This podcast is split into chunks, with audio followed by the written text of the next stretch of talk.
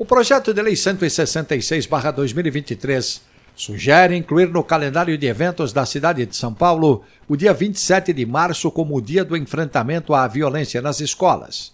A proposta é de autoria do vereador Hélio Rodrigues do PT e está em tramitação na Câmara Municipal de São Paulo.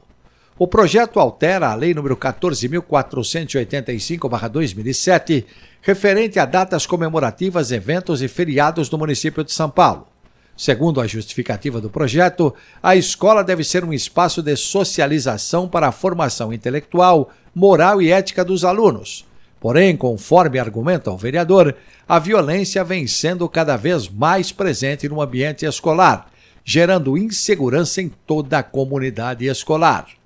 O projeto foi aprovado em plenário no primeiro turno, no dia 23 de agosto do ano passado, e segue em tramitação na Casa.